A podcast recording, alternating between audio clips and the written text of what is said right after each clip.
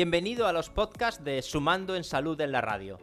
Desde Fundación Más que Ideas compartiremos contenidos de interés general y específicos relacionados con la salud. Podéis encontrarnos en www.fundacionmasqueideas.org o en las principales redes sociales a través del hashtag Sumando en Salud. Os animamos a seguirnos y compartir nuestros podcasts para sumar en salud entre todos. El conocimiento de la biología molecular, los avances en los tratamientos y la mejora en el diagnóstico nos hacen prever un futuro esperanzador. Pero, ¿exactamente de qué estamos hablando? ¿Cuáles son las expectativas de las líneas de, investigación? ¿Qué papel tendrán los modelos matemáticos, el Big Data o la inteligencia artificial? ¿Podremos hablar de curación o de cronificación? ¿Habrá más casos pero más supervivientes? ¿Cómo serán los tratamientos y cómo nos afectarán? ¿Se conseguirá predecir el cáncer antes de desarrollarse? A todas estas preguntas y muchas más damos respuesta en este podcast. Descubramos hoy el futuro del cáncer para llegar más preparados al mañana. En este podcast resolveremos todas estas dudas de la mano de Anna Vigas, doctora en biología celular, Miguel Ángel Quintela, oncólogo médico, y Alfonso Valencia, biólogo. Este podcast está extraído de la jornada online que se celebró el 10 de marzo de 2022 con la participación altruista de estos grandes profesionales. Y ahora os dejamos con Hablemos de Cáncer y Futuro. ¿Hacia dónde vamos? Hola, muy buenas tardes. Mi nombre es Diego Villalón, formo parte del equipo de la Fundación Más que Ideas y es un placer daros la bienvenida a este primer seminario online de la segunda edición del ciclo Hablemos de Cáncer y.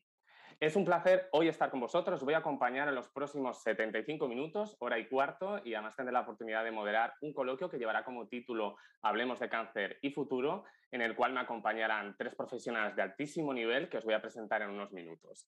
Y sin más dilación, voy a pasar a presentarles y que si me permiten, eh, bueno, les voy a tutear, me han su permiso y les voy a presentar ahora mismo, que para eso lo voy a leer para no cometer errores. En primer lugar, dar las gracias y saludar a Ana Vigas, ella es directora en biología celular, directora científica del Centro de Investigación Biomédica en Red de Cáncer, el CiberOnc, jefa del grupo de células madres y cáncer en el Instituto de Investigación Médica del Hospital del Mar y vicedirectora, vicedirectora perdón, de investigación preclínica en el Instituto de Investigación contra la Leucemia Josep Carreras. Muy buenas tardes, Ana. Hola, buenas tardes y muchísimas gracias por la invitación de participar en este coloquio tan interesante. Gracias, Ana. Muchísimas gracias. En segundo lugar, queremos presentaros a Miguel Ángel Quintela. Él es oncólogo médico y es jefe de la Unidad de Investigación Clínica de Cáncer de Mama del Centro Nacional de Investigaciones Oncológicas del CENIO. Hola, Miguel Ángel. Muy buenas tardes. Hola, buenas tardes. Gracias por contar con nosotros también en este coloquio. Muchas gracias. Y por último, Alfonso Valencia, él es biólogo, es director del Departamento de Ciencias de la Vida del, Barcelona Supercomputer Center, Centro Nacional de Supercomputación, director del Instituto Nacional de Bioinformática, que hoy nos va a hablar de este tema bastante, e investigador y profesor en la Institución Catalana de, Recerca y Estudios Avanzados. No sé si lo he dicho muy bien, pero gracias, Alfonso, bienvenido. Hola, buenas tardes. Muchas gracias por la invitación también de mi parte. Bueno, pues si os parece, entramos en materia y, voy a ir lanzando preguntas, pero como os he dicho, sentiros libre a que esto sea un diálogo. Yo estaré atento también a las preguntas que puedan llegar de, los asistentes. Si os parece, me gustaría comenzar hablando del diagnóstico molecular, que es un ámbito que, por lo menos desde las entidades eh, civiles, cada vez estamos hablando más. Parece mentira, ¿no? Es decir, ya llevamos, en mi caso, 18 años dedicándonos a este ámbito y es verdad que en los últimos tiempos hablamos mucho de biología molecular. Y en este sentido, Ana, nos gustaría que nos comentaras un poco eh, de qué forma todos los avances que se están produciendo en el campo del diagnóstico molecular están cambiando el abordaje de los cánceres, de los diferentes tipos de cáncer. Pues, pues sí, eh, la verdad que el diagnóstico molecular hace, hace muchos años que se está aplicando, pero claro, hace años conocíamos mucho menos de lo que sabemos ahora, eh, con todas las secuenciaciones que hay del genoma, de, los, distintos, los distintos tumores que se han secuenciado y, y, todos los estudios que se han hecho, obviamente sabemos... Mm, que hay alteraciones que son más informativas que otras y que hay que, y que si las detectamos en, tumores en diagnóstico, pues pueden dar una información muy valuosa para nivel de, cómo tratar ese tumor o de tener unas, eh, de, decidir si las terapias tienen que ser por los seguimientos seguimientos tienen que ser más exhaustivos o, menos. ¿no? Entonces, eh, la cuestión es que el diagnóstico molecular cobra importancia porque, pues porque sabemos mucho más, porque tenemos muchas más alteraciones eh, reconocidas y, que eso nos, nos, da más información. ¿no? Algunas sabemos muy bien lo que quieren decir, otras, la verdad que también se hacen muchas determinaciones que a veces están, están en un nivel más exploratorio, porque, porque algunas no tenemos tampoco muy claro qué es lo que, qué es lo que quieren decir. Eh, pero en cualquier caso es una información muy valiosa y que en muchos casos, de muchos tumores, es imprescindible para hacer los tratamientos de hoy en día. Cuando hablamos de alteraciones, hablamos de biomarcadores, ¿verdad? Sí, eh, bueno, eh, los, biomarcadores en general nos referimos a cualquier eh, proteína, gen, cualquier determinación que podamos, que nos dé una información sobre un, ah, sobre, sobre un gen o sobre una proteína que sea informativa para, para la evolución de ese tumor. Y eso nos puede dar una, nos da una predicción en una respuesta al tratamiento o una posibilidad de que haya metástasis o posibilidad de que eh, este tumor resista a los tratamientos, etcétera. Cualquier cosa que sea informativa es un, es un biomarcador ¿no? que podamos detectar. Y en ese caso pueden ser pues, genéticos, a nivel de, diagnóstico molecular es, a nivel más eh, de, a nivel de detección genética, pero hay muchos biomarcadores que se pueden mm, determinar también con tinciones, por eh, inmunofluorescencias, inmunohistoquímicas, etc. Es una manera de dar información acerca de cómo puede evolucionar esa enfermedad o, predecir cuál puede ser el tipo de tratamiento más idóneo. Y en este caso, Miguel Ángel, Alfonso, eh, ya se aplican las pruebas de detección de biomarcadores, pero si no me equivoco, en muchos casos se trata de paneles que van dirigidos a identificar determinadas alteraciones moleculares. ¿no? y, bueno, a día de hoy se utiliza especialmente en algunos tipos de cáncer, en algunas situaciones clínicas. Y yo quería preguntaros por esto que se llama los métodos de secuenciación de última generación, que si no me equivoco se aplica en otros países, pero aquí no, no del todo, pero prefiero que lo digáis vosotros. Y nos gustaría que nos explicarais en qué consisten estos métodos de secuenciación y de qué manera podían cambiar el diagnóstico y el abordaje de los diferentes tipos de cáncer. El, asunto de la secuenciación de, última generación eh, ha permitido eh, fundamentalmente, vamos a decirlo así, determinar muchos biomarcadores a la vez. Eh, esto, eh, como todo el mundo sabe, pues el código genético de, los tumores es diferente al de, al de, las células sanas. Entonces, estas diferencias, pues hasta no hace mucho, pues no sabíamos exactamente qué significaban y qué conllevaban, pero sí que sabemos ahora que algunas de estas diferencias concretas pues implican, como eh, acaba de explicar muy bien Ana, pues que un paciente vaya a responder una terapia u otra. ¿no? Entonces, estas determinaciones antes, por así decirlo, se hacían una a una y esto era lento y costoso, pero digamos que añaden mucha información en algunos casos para determinar el tratamiento. ¿no? Y esto lo, entiende bien todo el mundo. O sea, nosotros podemos ver dos tumores, por ejemplo, de pulmón al microscopio que nos parecen iguales, ¿no? pero a lo mejor si miramos una serie de, mutaciones, independientemente de lo que nos diga la, la, morfología, pues estas mutaciones nos dicen, este enfermo va a responder a este tratamiento y este enfermo. Bien. Entonces, de estos marcadores existen ya una serie de ellos, pues unos 20, 25 que están ya validados fundamentalmente en cáncer de, cáncer de colon, cáncer de pulmón, melanoma y algunas otras patologías. Entonces, hoy por hoy, digamos que empieza ya a ser más barato medir esto en forma de panel que medirlos uno a uno, porque además, entre otras cosas, no gastamos el tejido. ¿no? obstante, esto tiene un coste, todavía falta pues, que se estandarice la manera de hacerlo. Eh, es cierto que hay distintos vendedores comerciales que lo, que lo, que lo implementan eh, y hoy por hoy pues todavía estos paneles nos dan mucha más información que todavía no, nos, no sabemos cómo interpretar, cómo, cómo utilizar a la hora de, de, decir, oye, pues esto no sirve para una respuesta o no, y en esto se avanza y se avanzará más, y seguro que Alfonso nos puede explicar más de cómo se está avanzando en este campo.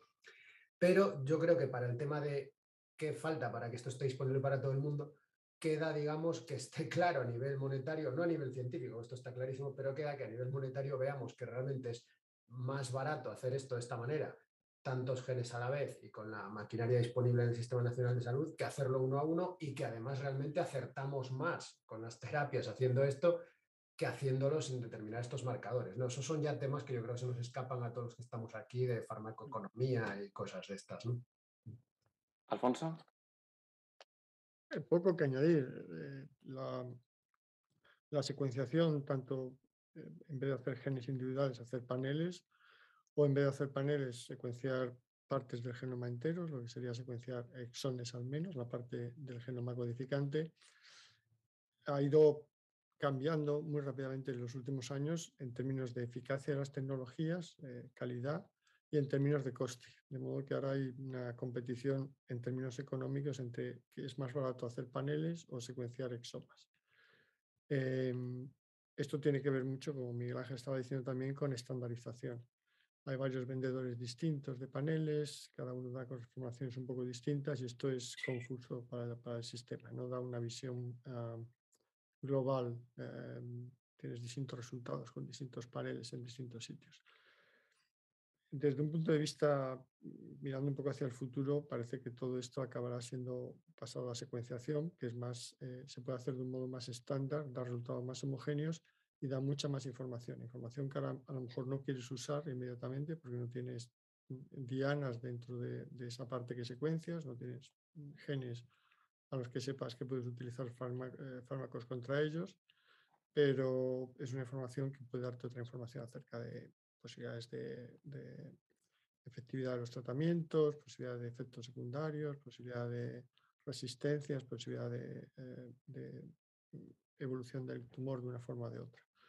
Así que como la tecnología cambia y cada vez se vuelve más barato hacer secuenciación, eh, con el tiempo esto acabará convirtiéndose en prevalente. Y el problema, como Miguel Ángel bien decía, es que no sabemos cómo esto se va a absorber en el, sistema, en el sistema. Ahora mismo paneles es bastante común en muchos hospitales de entrada. Eh, secuenciación es mucho más raro. Se viene a hacer secuenciación cuando los casos se complican, básicamente, y no, está, no es un ah, protocolo que esté dentro de la cartera, lo que se llama la cartera de medicamentos. Entonces aquí hay una discusión que escapa de este panel quizás sobre cómo se van a incorporar las nuevas tecnologías en el sistema de salud sabiendo que en otros países efectivamente se han incorporado más, quizá más rápidamente. Es una cuestión económica, como bien habéis dicho. Luego hay una cosa que yo me quedo que comentaba Miguel, Miguel Ángel acerca de, cómo interpretar todos esos datos, ¿no? que a veces es lo que, lo que nos, nos resulta más, más, difícil, ahora más un reto, pero que bueno, que es una cuestión que se puede, que se puede solventar en el futuro. Ana, eh, el diagnóstico molecular, esto es algo, bueno, lo que voy a decir ahora que he aprendido muy recientemente en el sentido de que, bueno, el diagnóstico molecular casi siempre sabemos que da una foto fija, ¿no? En un momento dado que normalmente es en el diagnóstico. Pero una cosa que aprendí no hace mucho es que, lógicamente, las células tumorales son plásticas, evolucionan y se pueden producir alteraciones. Entonces, sí que tiene cierto sentido, de alguna manera, de que eh, estas pruebas de diagnóstico molecular no solo se hagan al inicio, sino que se hagan a lo largo del continuo de la enfermedad. ¿Crees que en el futuro esto va a ser posible hacerse? ¿Crees que es eh, un, futuro muy a largo plazo o realmente ya se está haciendo en algunos ámbitos? Bueno, eh, la monitorización a tiempo real eh, yo, creo que, yo creo que es complicada, ¿no? O sea, hay monitorizaciones a diferentes, diferentes puntos que, que probablemente esta, este diagnóstico molecular también nos puede informar sobre qué pacientes necesitan esa monitorización más, más, ah, eh, más frecuente que, que otros realmente yo creo que aquí sí que hay un avance importante en los últimos años, que es especialmente para los tumores sólidos, que es la, biopsia líquida, ¿no? Se está, se está eh, avanzando muchísimo en cómo detectar posibles células, células genes, alteraciones, solo a partir de, de las muestras de sangre y de, lo que, de, los, de los fluidos corporales que, se pueden analizar. Y eso facilita muchísimo las cosas, por supuesto, porque eh, no es lo mismo hacer una biopsia que sacar una muestra de sangre. Y, eso pues va facilitando que las, pruebas se puedan hacer mucho, de manera mucho más frecuente y de una forma mucho menos invasiva y que no, suponga un, grave problema para, para el paciente. Eh, a tiempo real, mm, no sé bien lo que quieres decir con tiempo, como, como que sea... Bueno, o, en, diferentes momentos, de carácter periódico al menos. Sí, de carácter periódico yo creo que, bueno, esto Miguel Ángel seguramente nos puede eh, decir mucho más. Yo creo que en muchos casos ya, ya se hace, ¿no? O, o al menos se adapta a lo que los oncólogos creen que, que es razonable y, y que probablemente con, una, mm, con esos avances que, de lo que he indicado, pues haga que esto sea mucho más fácil hacerlo. Miguel Ángel, ¿quieres añadir algo? Sí, en efecto, está la, tecnología para, hacerlo, en, líneas generales, está, está ahí, se puede hacer. Em, de nuevo, el tema es eh, identificar exactamente en qué situaciones es más útil hacer esto pues, que hacer una prueba radiológica. ¿no? O sea, eso es, em, sustancia, digamos, de, investigación activa ahora muy, muy, muy potente, ¿no? que el tema es ver si nos predice, nos monitoriza mejor el curso clínico, pues, eh, eh, digamos, la, la, la evolución de, de, la, enfermedad con estas biopsias líquidas o, con las pruebas radiológicas convencionales o si una nos anticipa a la otra, porque no solo, es, no solo es ver si hay esta anticipación, sino también saber si nosotros mediante esta anticipación está en nuestra mano hacer algo para cambiar el curso natural. Es cierto que aunque a lo mejor en algunos casos aún no sepamos hacer nada, bueno, por lo menos es una información extra pronóstica que se puede dar, ¿no? Pero de nuevo, para incorporar esto en el día a día, en lo que es la, cartera de servicios del Sistema Nacional de Salud, se tiene que demostrar una utilidad eh, práctica, ¿no? O bien avanzamos el diagnóstico, o bien mediante esta monitorización día a día damos algo más que información, por ejemplo, más curaciones, más, mm, eh, mejor selección de terapias, etc. ¿no? La tecnología está ahí, pero de momento está por definir en qué nichos concretos específicos del día a día de los pacientes tiene sentido hacerlo. Perfecto. Alfonso, sí. quería decir esto porque eh, efectivamente todo esto tiene, digamos aquí eh, eh, hablamos de dos mundos relacionados, que, muy relacionados, pero que atienden a dos necesidades distintas. Una es la aplicación clínica, nos sirve o no tener un marcador de una biopsia líquida para definir el tratamiento y cuál es el momento adecuado en el tratamiento de una persona. Esto es la aplicación clínica y la otra es cuánto conocimiento necesitamos para poder hacer esto mejor en el futuro, que es la aplicación científica. ¿no? Entonces, eh, bueno, mm, las dos son importantes. Una es importante porque es la, acción directa sobre pacientes, la otra es importante porque o mejoramos nuestro conocimiento o nunca vamos a mejorar la atención directa. Entonces, muchas de estas cosas, eh, monitorizar a más tiempos, eh, tener más datos sobre la evolución del cáncer, puede no ser directamente aplicable, como explicaba Miguel Ángel, pero sí que es fundamental para que conozcamos más sobre la evolución de los tumores. Alfonso, si te parece, seguimos contigo porque para preparar este coloquio, pues revisé parte de, tu trabajo desde mi perspectiva civil, y es verdad que hay muchos conceptos que son bastante desconocidos en la sociedad, pero no por eso eh, tienen un valor tremendo, tremendo para, el conocimiento de los tumores o para el futuro, el presente abordaje del cáncer. ¿Nos podrías explicar qué es la bioinformática y por otro lado cómo el análisis computacional puede ser eh, fundamental para el conocimiento de estas enfermedades? Bueno, bioinformática, dicho de un modo muy sencillo, es el tratamiento de todos estos datos de los que estamos hablando. Y obviamente el tratamiento de datos para obtener eh, conclusiones que sean operativas de, de, la interpretación científica o de la aplicación clínica. Esto es como muy obvio, ¿no? Tienes, eh, cada vez tenemos más información, pues estos datos de secuenciación, estos datos de biopsia líquida, los datos de, los, de las eh, pruebas de imagen, etcétera, etcétera. Y todo esto al final eh, son datos complejos, son datos que además son confidenciales, pues son datos personales y datos que es difícil, bueno, que hay que almacenar, que hay que organizar y que hay que interpretar. Entonces la bioinformática es la aplicación de métodos computacionales para organizar e interpretar estos datos. digamos que es parte del engranaje imprescindible para la aplicación de la genómica, de, las técnicas ah, que, arrojan datos, en este caso en cáncer, eh, tanto para, su, para la investigación como para, como para las aplicaciones clínicas. Y obviamente está muy, muy, muy, muy, muy eh, alineada con, con, todas estas nuevas técnicas, pues requieren, cada vez que hay una nueva técnica experimental, biopsia líquida. Esto representa un problema técnico, como tener las muestras, cómo secuenciarlas, como tal, pero representa a su vez problemas computacionales. Cómo encontramos una mutación en un trocito de ADN que ande circulando por un, en la sangre de un paciente entre todos los miles de cosas que te vas a encontrar allí, cómo distinguir positivos de negativos. Esto que comentas eh, es, un, es el presente, porque es una disciplina que existe, pero ¿realmente se aplica a diario en todos los hospitales o hablamos ya que es una cuestión que está por desarrollar en el futuro? No, se aplica en la medida que vas a analizar los paneles. Los paneles llevan un análisis eh, bioinformático más o menos complejo. las secuencias llevan un análisis bioinformático. Se aplica a distintos niveles. Yo no creo que, vamos, no es nada distinto a en las pruebas de imágenes en las que en un hospital se hacen miles diariamente y, obviamente no se hace la interpretación directa de las imágenes, sino que hay un equipo que se dedica a informar esa imagen para que el clínico, que no tiene por qué ser necesariamente un experto en análisis de imagen, sepa qué es lo que tiene, qué es lo que se ve en esa imagen, juzgue en valor de esa imagen. Pues exactamente lo mismo con pruebas genómicas.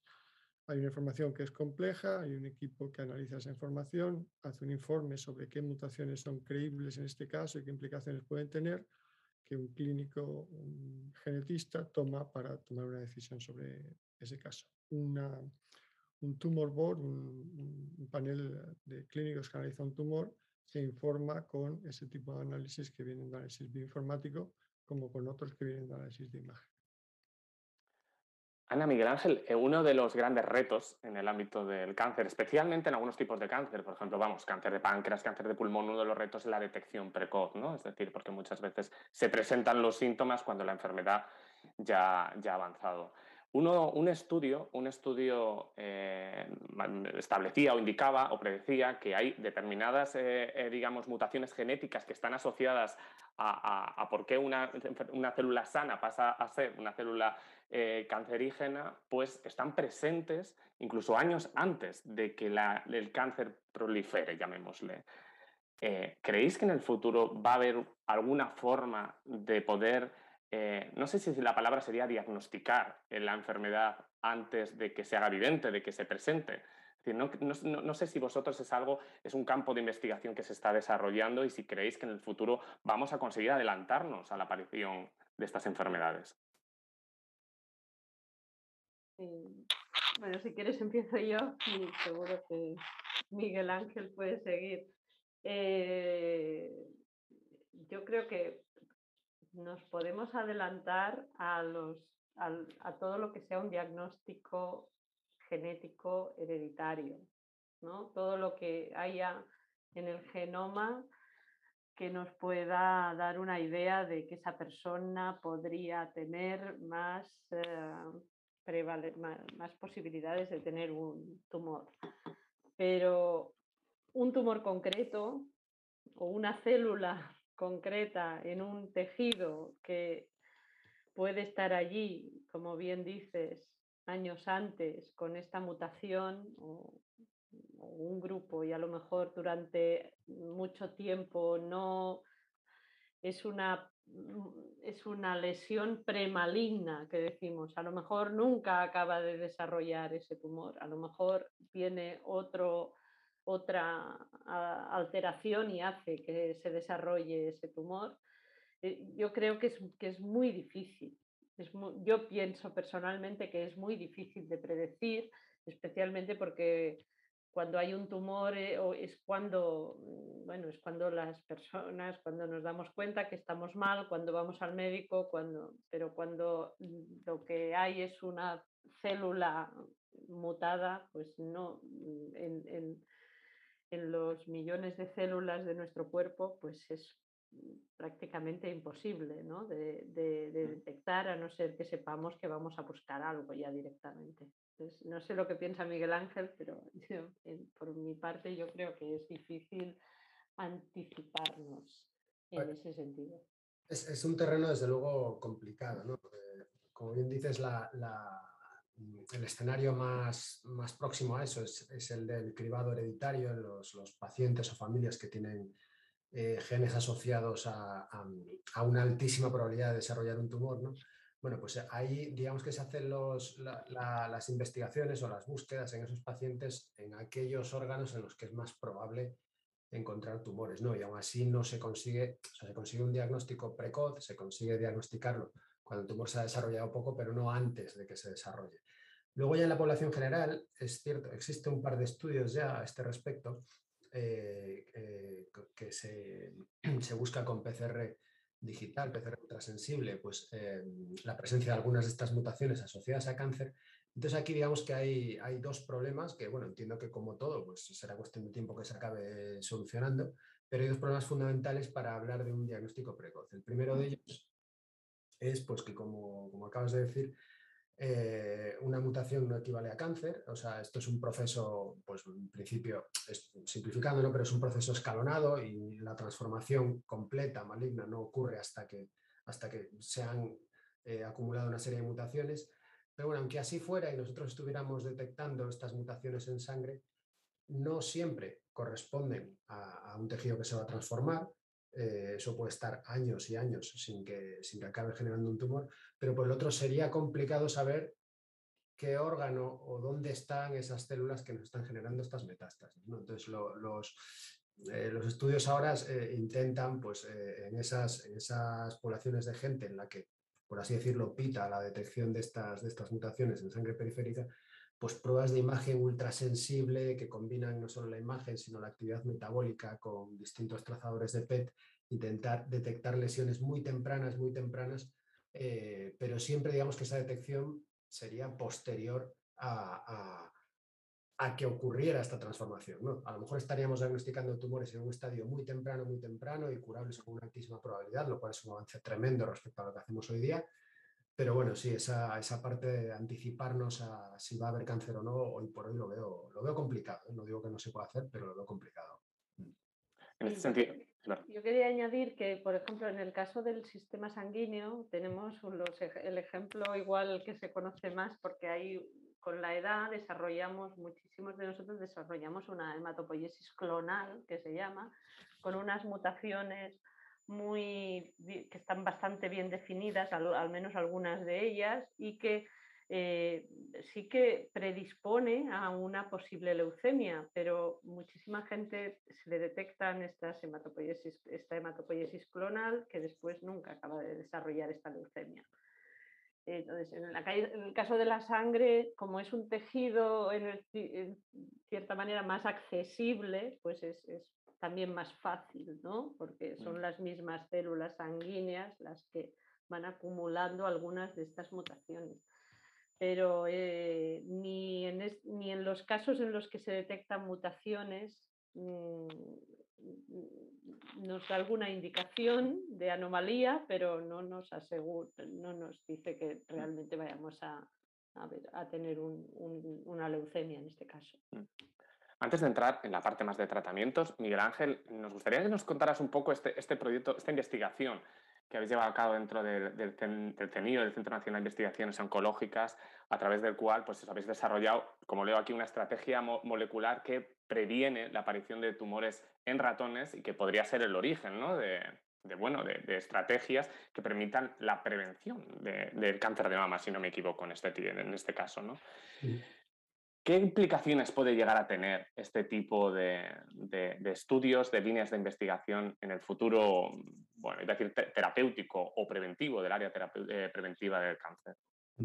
Sí, em, en este trabajo en concreto, bueno, estudiamos un, tema relacionado con los cambios metabólicos del cáncer. Bueno, eh, del mismo modo que los genes cambian de las células sanas a las enfermas, pues bueno, cambian muchas más cosas. Y una de ellas, muy clara, es el, tipo de metabolismo que usan las células tumorales es mm, radicalmente distinto al que usan las células sanas. Entonces, em, a nosotros nos llamó mucho la atención que hay una, bueno, un sistema eh, eh, que está, digamos, hiperfuncionando en las células tumorales, que es el sistema de síntesis de ácidos grasos. ¿vale?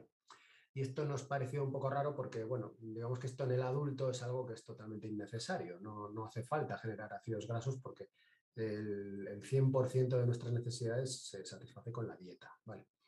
Entonces, em, esto sí que es necesario durante el crecimiento, el estadio embrionario y demás. Entonces nos llamó la atención que las, células cancerosas de mama tienen este proceso muy activado. Y bueno, el resumen de toda esta historia es que eh, esta, vía metabólica es, necesaria para que mm, las, células, digamos, buenas del epitelio mamario sean capaces de eh, dejar de crecer de, una manera organizada, eh, bidimensional, ¿no? una capa haciendo el epitelio mamario y puedan empezar a, crecer unas enzimas de otras y formar pues, pues, pues los tumores, las metástasis, eh, eh, ser capaces de vivir incluso flotando, ¿no? O sea, son, son características muy propias del cáncer que las células mm, normales no, no, tienen. Entonces, esta, esta ganancia metabólica es necesaria para este paso y sin esta ganancia metabólica pues esto no ocurre. Las células buenas no se transforman en malas, aunque tengan estas mutaciones eh, causantes de cáncer.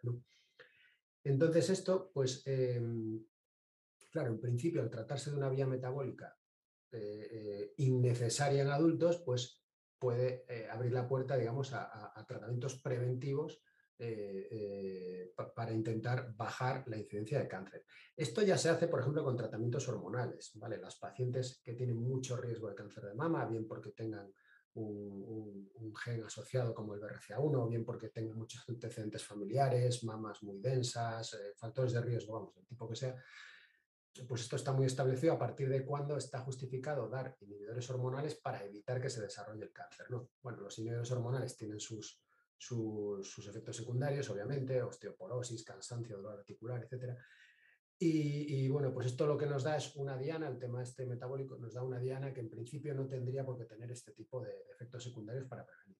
Pero de nuevo, una cosa es la ciencia, ¿no? lo que hemos descubierto, y otra muy distinta, que esto ya está fuera de nuestras manos, es pues que se haga un ensayo clínico probando pues en pacientes de riesgo, eh, inhibiendo esta vía metabólica comprobar si efectivamente baja el número de cánceres en, pacientes de riesgo y luego ya sería cuestión de epidemiólogos, gestores del Sistema Nacional de Salud, etcétera, ver si esta es una medida de nuevo que merece la pena ser implementada a nivel ya población, no, no de un paciente concreto o, lo que acabamos de hablar que es puramente hallazgos en ratones.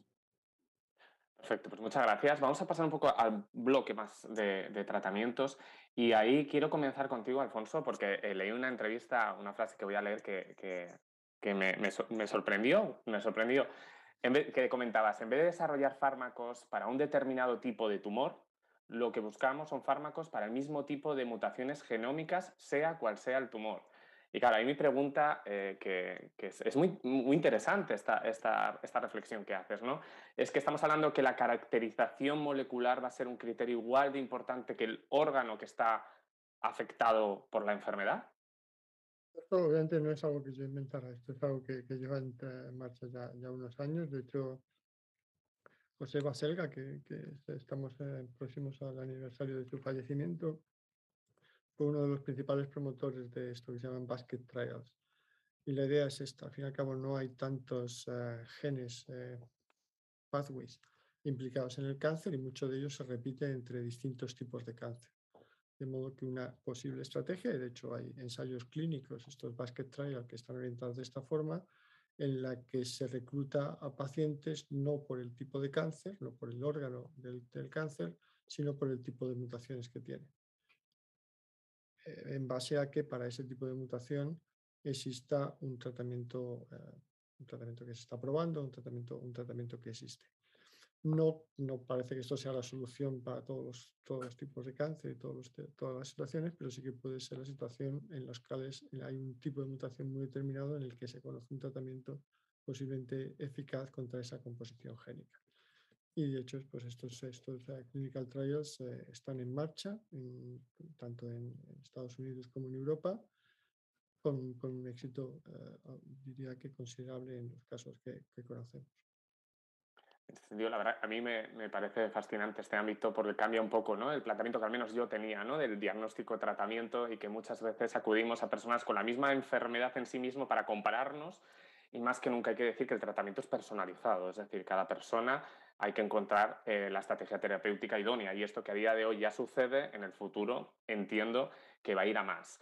Eh, alguien a la hora de escribirse nos hablaba, pues eso, de, si podríamos hablar un poco de la incertidumbre, pronóstica y su relación a la hora de determinar tratamientos. Y ahí, Alfonso, otra cosa que me encantó del trabajo que hacéis es lo que, llamas, bueno, lo que se llama el gemelo virtual, un modelo de simulación que nos permite eh, predecir o tener más información sobre qué tipo de tratamiento puede ser más idóneo para esa persona.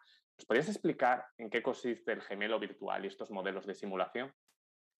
Los gemelos virtuales es algo, es un término común en ingeniería. Hay gemelos virtuales de, pues, de piezas mecánicas o de mecanismos o de, o de máquinas, hay gemelos virtuales de factorías es una simulación en tiempo real que se alimenta con los datos reales, con lo que se conoce del sistema y está eh, reproduciendo lo que está pasando con la ventaja de que obviamente se puede usar para predecir eh, cosas que van a pasar, pues falta de piezas o una tormenta, como afrontar una tormenta en una plataforma marina tanto, tienes un modelo que es muy próximo a la realidad, que corre eh, con los parámetros de la realidad, de lo que está pasando en ese momento, se alimenta constantemente con lo que está pasando y permite hacer pruebas. ¿Qué pasaría si pasa esto? ¿Qué pasaría si pasa esto? ¿Cómo preveímos esto? Esto relativamente eh, es, mecánica, es, eh, es, ingeniería y es relativamente fácil hacerlo en sistemas con piezas determinadas y fáciles de controlar. Después de todo, estos son piezas mecánicas fáciles de controlar.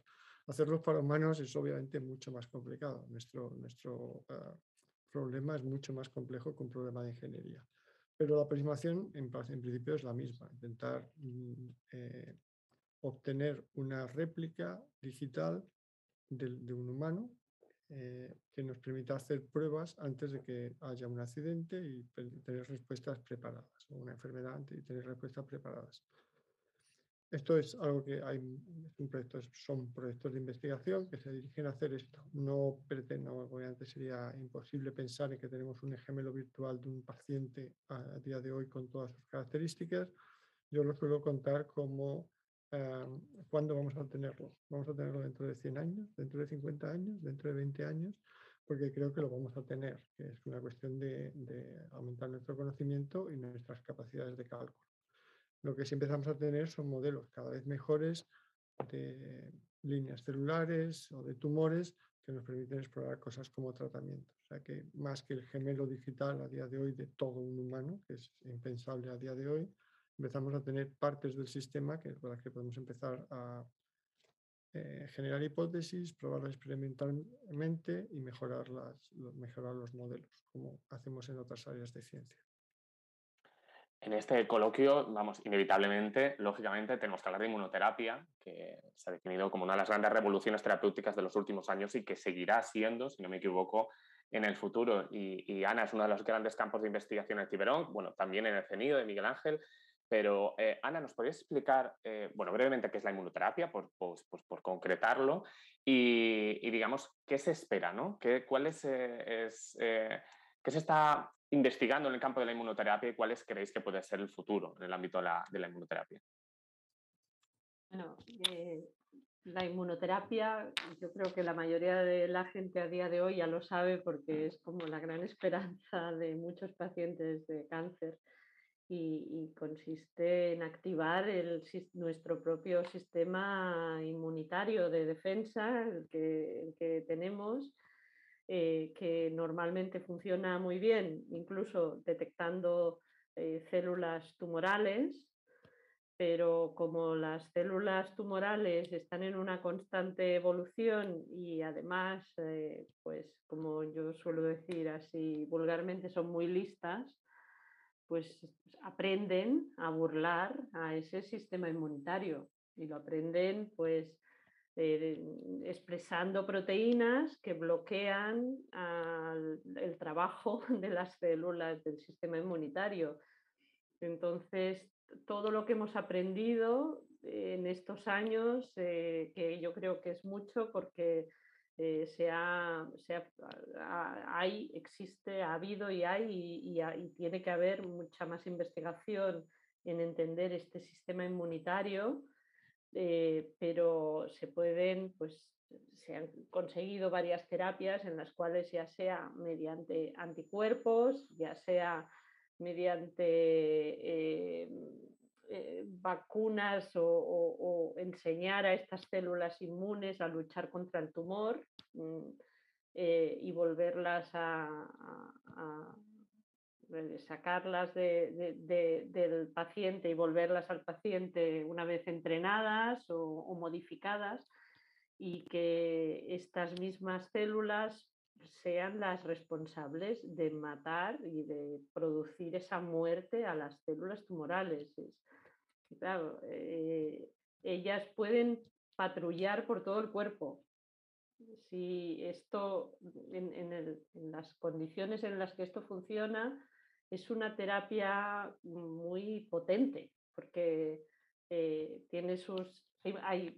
Obviamente también hay Mm, mm, tiene, tiene sus inconvenientes porque no, no, están solucionados todos los problemas que pueden producir, por ejemplo, las, las terapias con células modificadas, etcétera. Pero a día de hoy, y considerando las, las terapias que tenemos, que son muy poco específicas, que es, que es pues, quimioterapia, radioterapia y es matar células eh, sin ninguna distinción, pues esto es una es, como una nueva manera de pensar en, cómo tratar los tumores.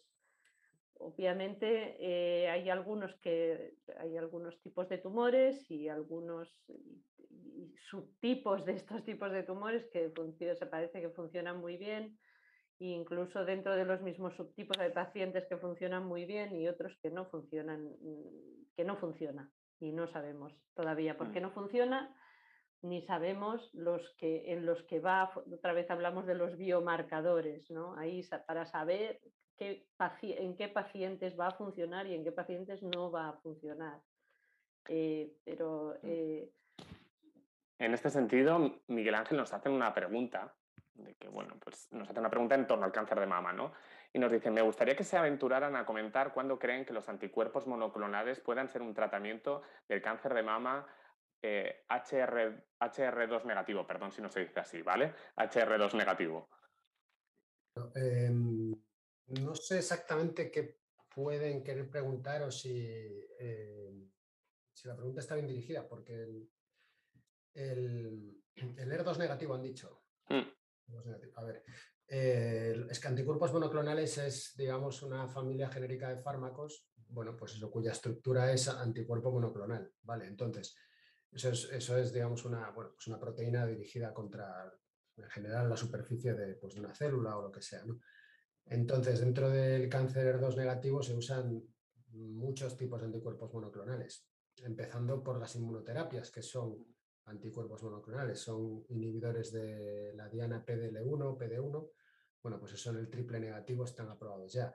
Existe un anticuerpo monoclonal que es el sacituzumab también, que acaba de ser la primera terapia mm, eh, dirigida eh, con efecto en, los, en, los, cánceres triple negativos eh, desde la aprobación de los inhibidores de PARP. Pero bueno, los inhibidores de PARP son solo para los enfermos con mutaciones de BRCA1 no sé muy bien a qué, a qué se refiere en concreto. O sea, como familia de fármacos, esos están disponibles en muchísimas patologías, en cáncer de mama R2 positivo, negativo. no sé si se refiere a alguna diana concreta eh, eh, para ser modulada mediante, anticuerpos monoclonales o a otra cosa. Anticuerpos monoclonales es un tipo de terapias, igual, o sea, dentro de las múltiples familias de terapias que hay, pero no es una terapia específica contra una diana u otra, un cáncer u otro. Una modalidad terapéutica, por así Para las personas que quieran conocer más sobre la inmunoterapia, recordar que en nuestro canal de YouTube tenemos un vídeo que además lo hicimos en colaboración con el Centro Nacional de Investigaciones Oncológicas de Inmunoterapia y Cáncer, donde en 6-7 minutos contamos un poco de manera detallada qué es la inmunoterapia. Y otro enfoque también muy interesante son las terapias dirigidas, que en este caso una de las grandes dificultades, si no me equivoco, por lo menos lo que nos trasladan eh, los pacientes en las jornadas que hacemos, tiene que ver con, las resistencias, ¿no? Es decir, que parece que el tratamiento funciona, pero a lo largo del tiempo eh, pues empieza a no, a no responder, ¿no? Y hay que empezar eh, de nuevo a comenzar con un nuevo tratamiento. Y en este caso, Ana, tú es uno de los campos de, de trabajo tuyos más, más destacados en el ámbito de la leucemia linfoblástica aguda. Y nos gustaría preguntarte por qué se producen estas resistencias y de qué forma crees que vamos a conseguir revertirlas en el futuro, no solo en las leucemias, sino en otras enfermedades que se necesita. Sí, bueno, eh, de hecho nosotros estudiamos más las resistencias a las quimioterapias tradicionales que a las que a las terapias dirigidas que pueden ser resistencias que se generan todavía más rápido que las, que, que las otras, ¿no? Pero, pero bueno, la idea, la idea es la misma. Eh, las, las, células tumorales están, es un ente en constante evolución, eh, hacen mil pruebas de error, prueban, prueban hasta que consiguen evadir eh, o buscar una manera de, crecer que no está afectada o no está directamente, que consiguen bypassear este fármaco, ya sea si es quimioterapia que básicamente va dirigido pues, a replicación de DNA, células que se están multiplicando, pues eh, eh, son, son, son, resistencias a lo mejor que, le dan más, más mm, más, armas a la célula para sobrevivir en esas condiciones, eh, menos, menos son más resistentes a la muerte, etc. Si son terapias dirigidas, ya sea a un fármaco dirigido específicamente contra una mutación, eh, una vía de señalización que está más activada, como puede ser, eh, pues no sé, BRAF en melanoma, ¿no? por ejemplo, o otros. Eh, las resistencias se producen, pues las células en vez de utilizar esa proteína que tenemos un fármaco directamente inhibiéndolo, van por otra vía. Y eso lo hacen muy rápidamente. Es, es asombroso. Y lo mismo pasa con la inmunoterapia. Hacemos una inmunoterapia dirigida específicamente, especialmente cuando estas inmunoterapias ah, más, más sofisticadas de, células T modificadas genéticamente se hacen contra una diana específica del tumor o de la leucemia, en este caso, que normalmente se están tratando leucemias, y, en los casos que hay resistencias, pues es porque las células tumorales que sobreviven han conseguido mutar y cambiar esa proteína contra la que va mm. dirigida esa célula. Entonces, eh, ahí es yo creo que al final cómo se puede, cómo se puede eh, solucionar posibles soluciones tendremos, tenemos que atacar por muchos frentes para intentar que probablemente no se vayan, no, no se escapen. Mm. Y, además, ah, y, luego, eh, obviamente, pues con, los, con las monoterizaciones, pues intentar predecir ese escape, ¿no? Cuando sea posible. Desde la perspectiva de pacientes, yo creo que sería uno de los grandes logros en el campo de la investigación, porque es algo que, que preocupa, preocupa bastante. Nos ha nombrado quimioterapia, Miguel Ángel, la quimioterapia que ha sido tan denostada, ¿no? Eh, pero que se sigue utilizando y que cada vez eh, pues bueno, tiene más seguridad, es decir, cada vez hay más control de los efectos secundarios. ¿La quimioterapia nos seguirá acompañando en el futuro? Sí, yo creo, vamos, em, de hecho, en, muchas patologías, eh, a pesar de terapias dirigidas, inmunoterapias y demás, cáncer de mama, sin ir más lejos, es la modalidad terapéutica más efectiva que existe. Eh, lo que pasa es que, de nuevo, no es, no es un solo fármaco, hay muchos, ¿no? Hay unos mejores, otros peores. Eh, y de nuevo, pues aquí quizá lo que hay es más bien una alarmante falta de biomarcadores que nos permitan decir quién necesita cada quimioterápico. Vale, quimioterápicos hay muchos, hay más de 30, más de 50 realmente. Bueno, el, asunto aquí es que, así como por ejemplo las, terapias dirigidas, pues las damos para pacientes con mutaciones específicas o las inmunoterapias, pues a gente que tiene esta expresión del PDL1 o las antier2 a los enfermos con ER2 positivo, etc.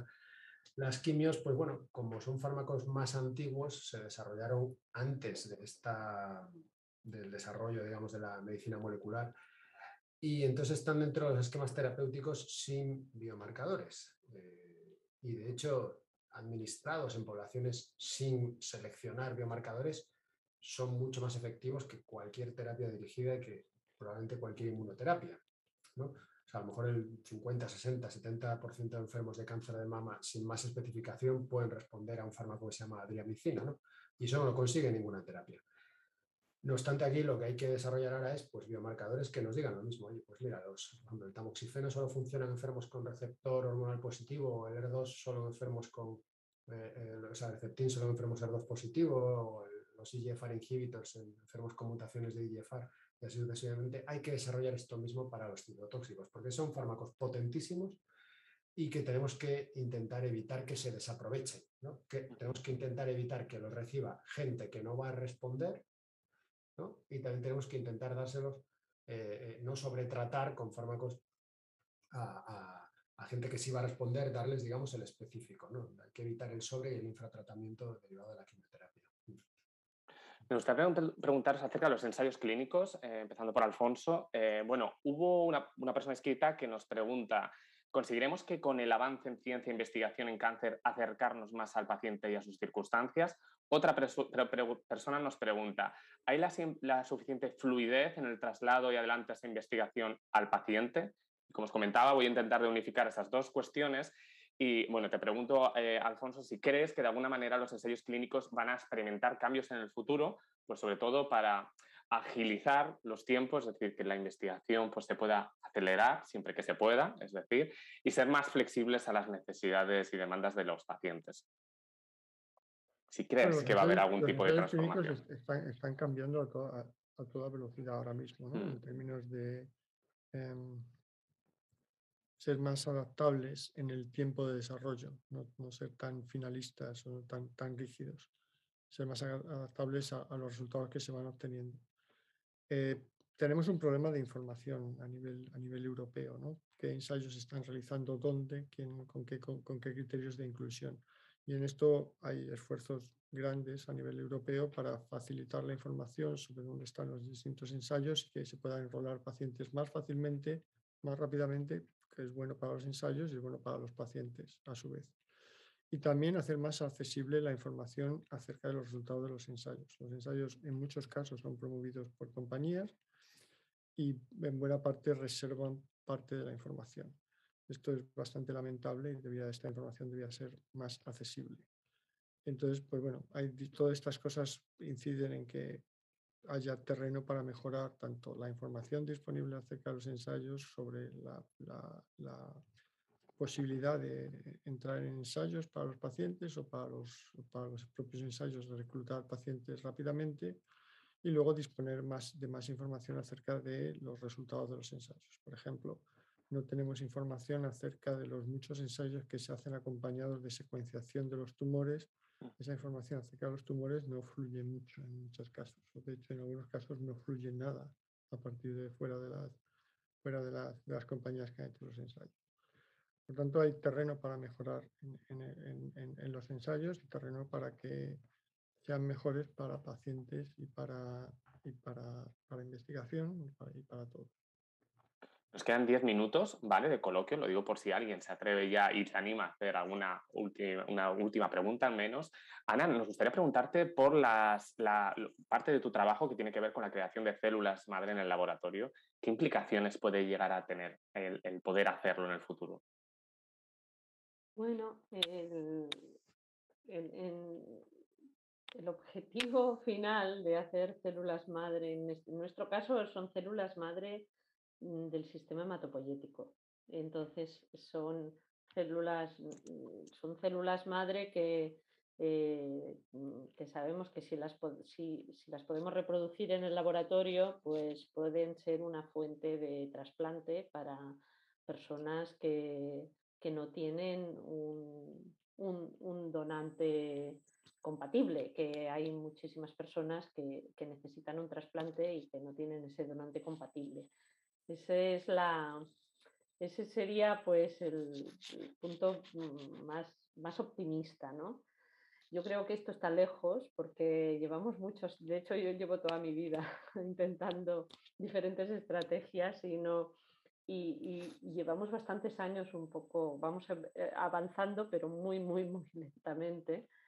Lo que sí creo que es muy factible y estamos, yo creo que esto no va a tardar mucho tiempo, es de ver productos específicos de sangre que se necesitan para terapias, que puede ser, pues nosotros estamos, tenemos uno de estos proyectos en los que estamos intentando hacer eh, células madre, estamos colaborando con el Banco de Sangre y Tejidos aquí en Barcelona y, por ejemplo, ellos están muy interesados en hacer eritrocitos y células de glóbulos rojos. Esto es especialmente de grupos sanguíneos en los que no hay donantes, porque algunos grupos raros pues no, no tienen para hacer transfusiones. Y esto en el laboratorio, pues no estamos todavía allí, pero estamos muy cerca. Eh, toda la inmunoterapia celular que se haga con célula T, células natural killer, que, se están, que, son los productos sobre los que se pueden modificar para poner en los pacientes para que luchen contra estas células, pues esto estamos bastante cerca de hacerlo en el laboratorio. Entonces, a lo mejor no será, a lo mejor la célula madre que puede hacerlo todo está, está más difícil, pero igual los productos determinados no estamos tan, tan, tan lejos de, conseguirlo. Nos llegan una pregunta, ¿vale? Por el chat, a ver si, si sabéis la respuesta. ¿Qué nos pueden contar sobre la teragnosis y en qué tipología de tumores se está utilizando? Contesto yo si queréis. Sí. Mm, bueno, es, eh, a ver, de nuevo, estamos hablando de una modalidad muy amplia. ¿no? Eh, eh, esto es uno de estos neologismos, acrónimos que los, americanos inventan muy bien y viene a ser pues, lo que la propia palabra indica. Intentar una combinación de un acto diagnóstico y terapéutico a la vez. Esto, por ejemplo, pues es muy claro pues, en el cáncer de próstata o algunos cánceres de tiroides, donde lo que se, lo que, eh, bueno, pues como todos los pacientes de cáncer saben, ¿no? pues los métodos diagnósticos de alguna manera se basan en, salvo la ecografía y la resonancia, pues eh, en algún eh, método que implica pues radiaciones, ¿no? Pues las, radiografías de toras, los escáneres, etcétera, ¿no? O sea, mediante una emisión de, radiación y una detección de radiación, pues se genera una imagen médica del tipo que sea. ¿no? Entonces, en, este sentido, por ejemplo, pues el, cáncer de tiroides es muy sensible al tratamiento con yodo radiactivo. ¿no? El, yodo es un, es, un, bueno, es un elemento que se usa como fármaco en este caso, que prácticamente solo se utiliza en el tiroides dentro del organismo. Entonces, eh, nosotros para detectar dónde está dónde están las metástasis del cáncer de tiroides, podemos hacer una prueba que se llama la gammagrafía con, yodo. Eh, nosotros inyectamos yodo y pues eh, se ve, obviamente, se acumula, se ve una foto del paciente, se acumula aquí mucho yodo donde está el tiroides, pero también ahí donde están las metástasis. Pero al mismo tiempo, este yodo radiactivo, pues ahí donde va, si lo ponemos en altas dosis, pues lo que hace es matar estas células tumorales. Entonces esto, esto digamos que ya va admitiendo muchas vueltas de tuerca. Por ejemplo, eh, existen ya algunos algunos elementos radiactivos eh, que muestran mucha avidez por las células de cáncer de próstata. Entonces, podemos hacer, digamos, la, foto y saber dónde el paciente tiene esas metástasis de cáncer de huesos, pero al mismo tiempo, pues, por ejemplo, con un elemento que se llama el lutecio, ¿no? que es un elemento de estos pesados, este lutecio radiactivo o un lutecio con, la, con, la, con, una, con una, toxina radiactiva ¿no? etiquetado, pues lo que hace es detectarlo, si queremos, con imágenes, pero al mismo tiempo destruir esas células de cáncer de próstata. Entonces, de esto se están desarrollando muchas modalidades, ¿no? que ese trazador que utilizamos para buscar esas células tumorales, esas metástasis, al mismo tiempo lleva un fármaco que eh, eh, nos, permite pues, eliminar parte de esas células. Entonces, de esto, variaciones, pues lo que la imaginación permita, ¿no? Entonces es un campo muy, muy activo. Y creo que va a ser la, última pregunta antes de una pregunta final que os haré tres, pero la última pregunta sí que se la quiero preguntar a Alfonso porque es un tema que nos ha llamado mucho la atención igualmente, acerca del procesamiento del lenguaje natural. Si nos puedes explicar qué es y qué aplicaciones puede llegar a tener. Procesamiento del lenguaje natural es una técnica computacional que nos hace poder eh, casi entender textos. Es, eh, si quieres una aplicación muy sencilla, pues cuando le preguntas a tu Alexa por qué tiempo hace, pues entiende que estás preguntando qué tiempo hace y si tienes suerte te contesta con el tiempo que hace ese día. ¿no? Entonces, ese tipo de tecnologías eh, que son capaces de casi entender el lenguaje humano o escrito tienen muchas aplicaciones en, cualquier tipo de cosas, en cualquier, en cualquier área de, de conocimiento y en aplicaciones industriales y en nuestro caso tienen aplicaciones a traducir a un lenguaje estándar, digamos, las anotaciones y lo que está escrito en los distintos tipos de textos médicos, los medical records. El caso que, vengo a poner como ejemplo es eh, en los pacientes de COVID, la información más importante posiblemente es empeoramiento súbito. Eso está escrito, te puedes imaginar, en mil formas distintas, porque cada médico lo va a escribir en una forma distinta y si tienes suerte lo puede escribir en castellano, en inglés o en catalán, en caso de Barcelona, de cualquiera de las tres formas. Bueno, encontrar eso es muy importante y eso se hace con herramientas de procesamiento de lenguaje natural para poder encontrar esa información y relacionarla con las características anteriores y, demás, o proveérsela a un sistema que nos prediga curso de enfermedad, por ejemplo. ¿Y eso es algo que ya se aplica o es más a perspectiva de futuro? Esto se aplica, o sea, mm. eh, el, el Clinic aquí en Barcelona tiene un, un pipeline de procesamiento de lenguaje natural para clasificar los casos que le van llegando de los hospitales de referencia.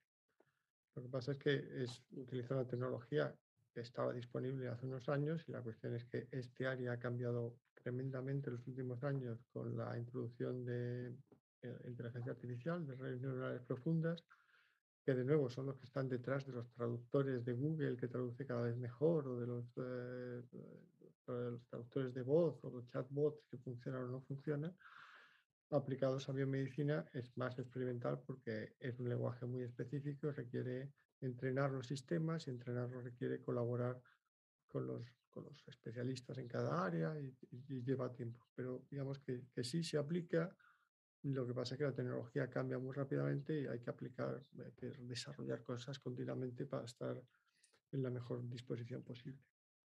La verdad que deciros que bueno, todo lo que habéis contado me parece apasionante, apasionante. Creo que aparte, eh, espero que además transmita mucha esperanza de lo que de lo que nos eh, vaticina, de lo que puede venir gracias a la investigación, gracias a todo el trabajo que estáis haciendo, que yo creo que en los últimos años, al menos dos años, yo creo que cada vez se valora más el trabajo de investigación. Espero que se siga valorando y que se siga invirtiendo y se siga apoyando mucho más. Y como última pregunta, a modo de reflexión, me gustaría preguntaros a cada uno de vosotros, en uno o dos minutos, dentro de vuestro ámbito, qué mejora o qué, mm, digamos, eh, avance realista, ¿vale? Os gustaría observar en los próximos años. Quien quiera empezar.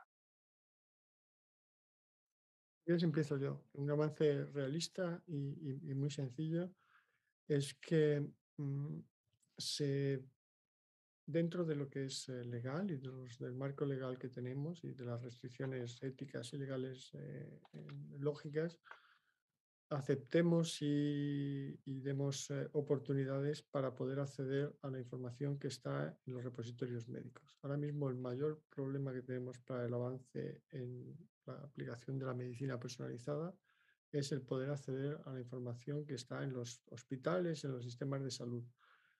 Eh, existen barreras técnicas que podemos superar, pero existen muchas barreras de percepción que creo que no corresponden a la importancia que tiene poder hacer, acceder a la información para hacer progreso. O sea que si quieres mi, mi, mi opinión muy ah, específica sobre qué me gustaría que se pudiera solucionar y pienso que técnicamente se puede solucionar, es una cuestión más de buena voluntad que otra cosa, es este facilitar el acceso a la información médica para investigación.